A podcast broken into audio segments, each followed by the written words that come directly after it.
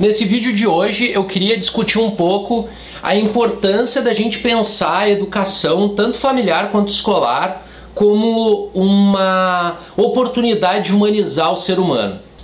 Então, o vídeo de hoje é para a gente trabalhar com a importância de se construir doses de humanidade na próxima geração e quem sabe a geração consiga ser mais humana do que a minha geração e as gerações anteriores conseguiram no seu contexto. Eu sou Ivan Dourado e tu está no canal Senso Comuna. Roda a vinheta!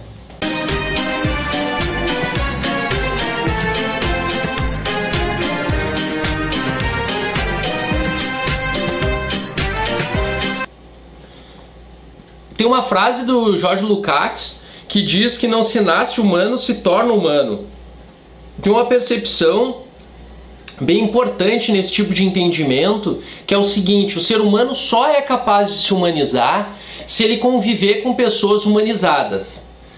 Então, tem um contexto aí da gente pensar em relação ao impacto que o tipo de influência que tu recebe pode conduzir a tua visão de mundo e o quanto tu é um ser humano mais ou menos humanizado. Isso não é responsabilidade apenas tua, tu nasce num contexto que às vezes pode tornar um ser mais sensível menos sensível, mais uh, aberto a receber exemplos e experiências humanizadoras e às vezes menor capacidade de vivenciar isso e de abertura para isso.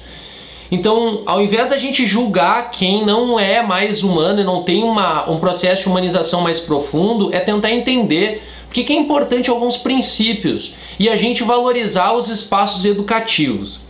Quando tu convive com crianças ou com alunos, jovens que estão querendo aprender, tem algo que é bem importante a gente pensar como um princípio que seria um elemento basilar, que é como a gente pode construir a humanização desses seres que convivem com a gente.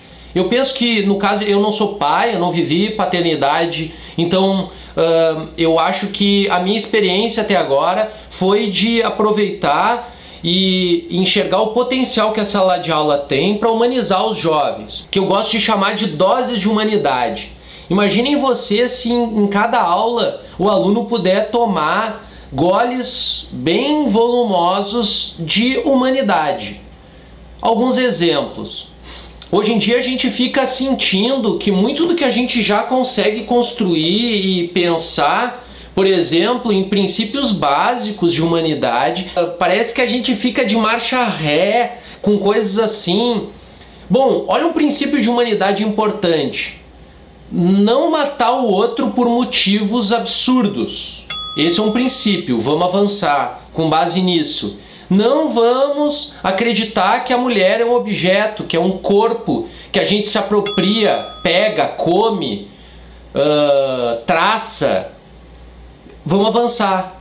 Vamos avançar que nenhum ser humano merece ter um tratamento desumano e que, por exemplo, os espaços prisionais sejam como princípio um lugar de reeducação, ressocialização e que possam garantir que essa pessoa cumpra a sua pena e possa sair um ser humano melhor quando sair de lá. Vamos avançar. Vocês entendem esse, essas pequenas doses de humanidade permitiriam que a gente pudesse avançar em um monte de questões e a gente pudesse trabalhar com outras questões que estão se avizinhando. Mas não.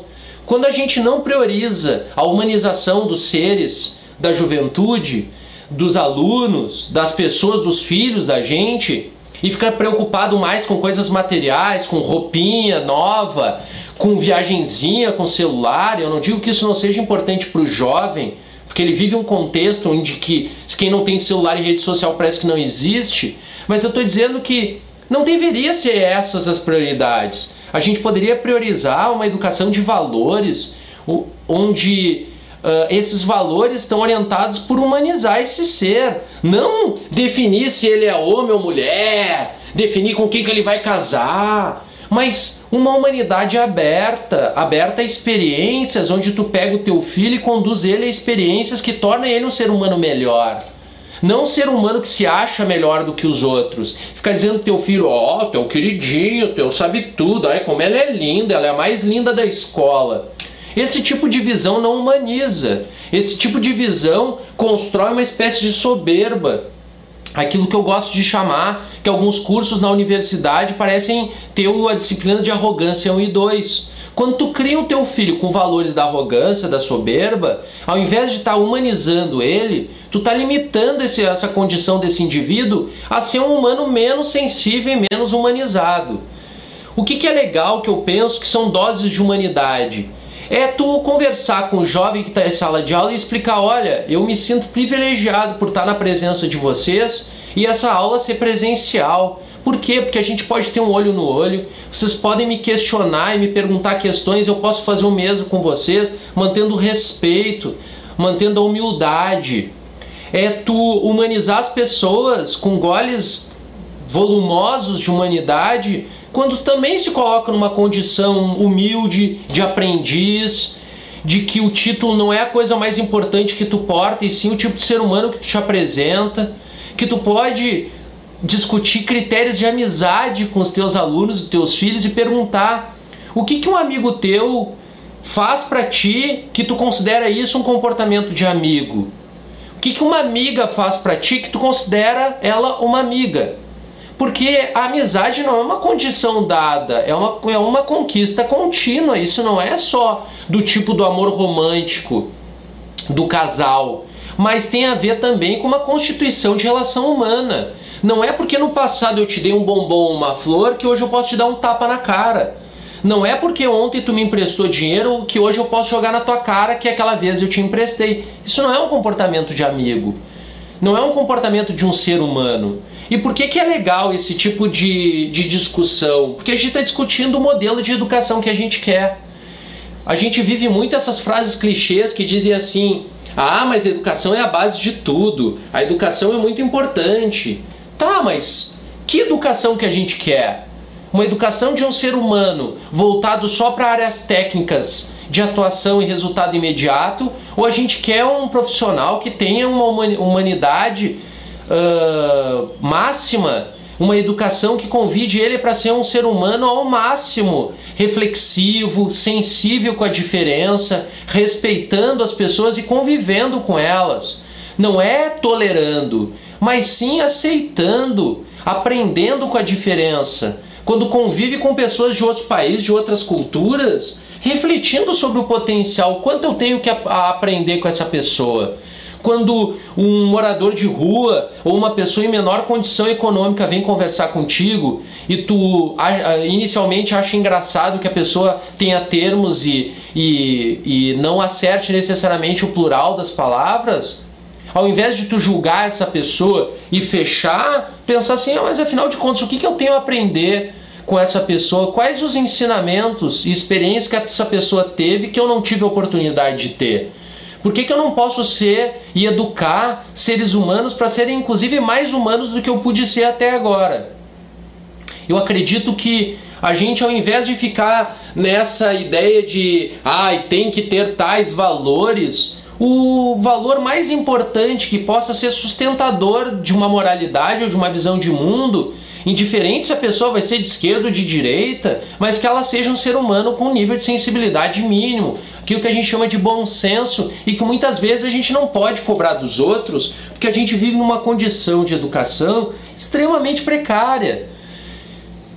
Olha que convite bacana desse vídeo. Pense a importância e quantos goles de humanidade tu oferece para as pessoas que convivem contigo. Afinal de contas, tu é um ser humano? Tu é? Então pense.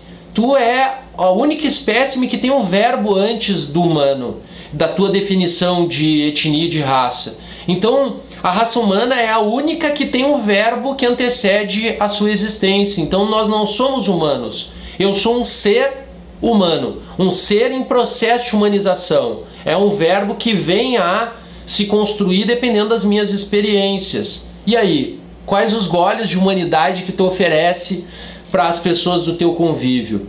O quanto a gente tem responsabilidade na humanização das pessoas do nosso entorno?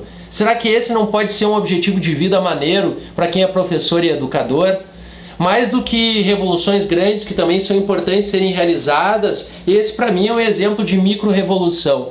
É tu carregar garrafas e garrafas com goles e goles de humanidade e oferecer e beber esses goles todos os dias para não esquecer que, o, que a nossa essência é a, o nosso papel enquanto humanos e o nosso protagonismo em sermos humanizadores.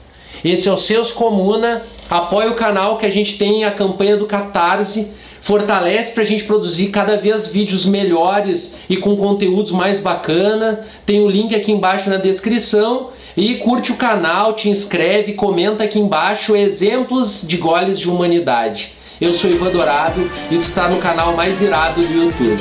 Um abraço e até a próxima.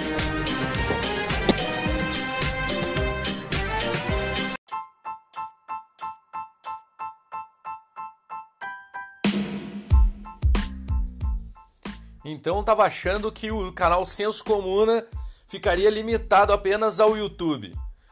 Então agora vem uma novidade bem bacana. O canal Senso Comuna agora também no Spotify. É só curtir, comentar e compartilhar. Pé na porta do Senso Comum e vambora. Eu sou Ivan Dourado e esse é o canal Senso Comuna, agora também em formato podcast. Valeu, galera!